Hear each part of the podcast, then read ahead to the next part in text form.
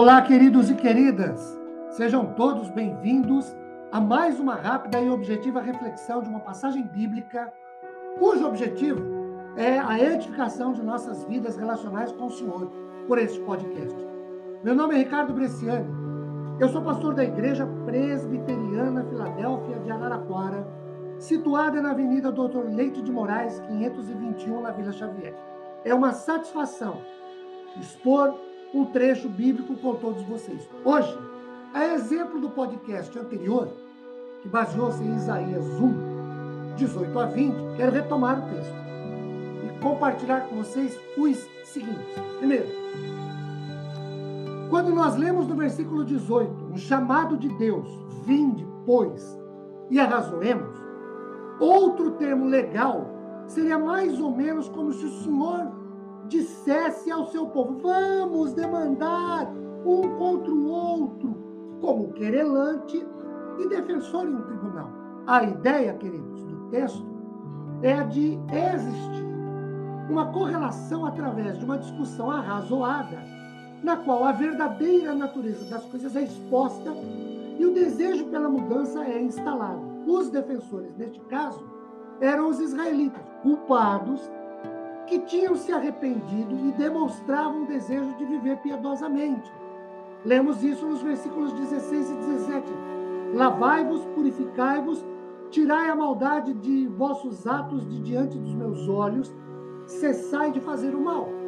Aprendei a fazer o bem, atendei à justiça, repreendei o opressor, defendei o direito do órfão, pleiteai a causa das viúvas.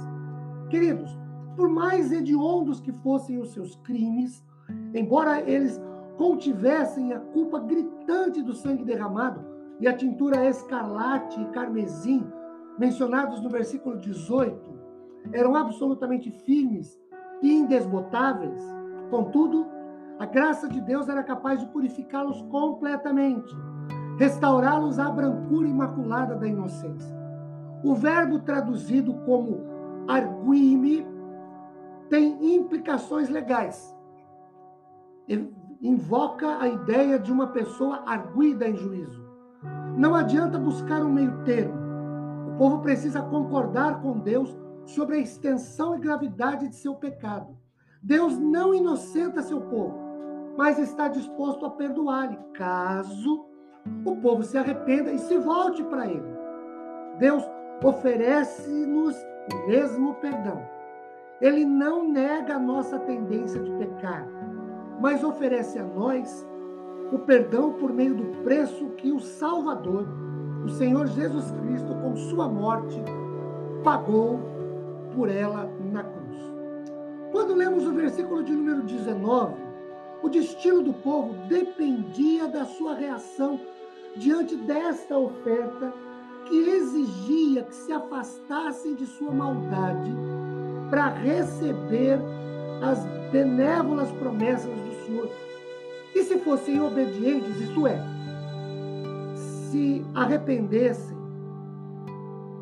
e se apresentassem como sacrifícios vivos para fazer a vontade de Deus, fazendo disso o propósito principal de suas vidas através da obediência, então seria certo que o próprio Deus lhes concedesse o seu favor.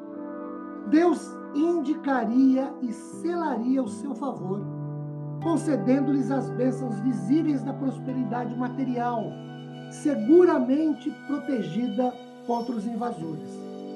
Mas se eles, o povo, continuassem rejeitando a oferta divina e permitissem e persistissem ainda em sua rebeldia contra a justa soberania divina sobre os seus corações, então Deus traria uh, o invasor gentil sobre eles para criar a devastação no meio deles. E por último, o versículo 20, quando diz: A boca do Senhor o disse. Então, esta forma foi apresentada por se tratar de solenidade especial, contendo o pronunciamento do próprio Senhor. Este aviso, queridos, predito realmente se realizaria. Caso Deus Uh, caso contrário, Deus não seria mais Deus e a sua palavra não mereceria confiança. Neste caso, o cumprimento veio em duas prestações. A primeira, a invasão assíria em 701 antes de Cristo. E depois as invasões caldaicas em 588 e 587 a.C. Aí, os judeus foram realmente devorados pela boca da espada. A ideia do versículo é a correção através de uma discussão. Deus chama seu povo para o arrependimento, para a mudança de vida. E quando o povo se arrepende, se volta para o Senhor, se confessa pecador e abandona sua vida de pecado, se empenha, se esforça por isso, Deus lhe dá a vitória. Caso contrário, a derrota, a desgraça é assegurada. Que Deus tenha misericórdia das nossas vidas e que nós nos voltemos mais e mais para o Senhor. Amém.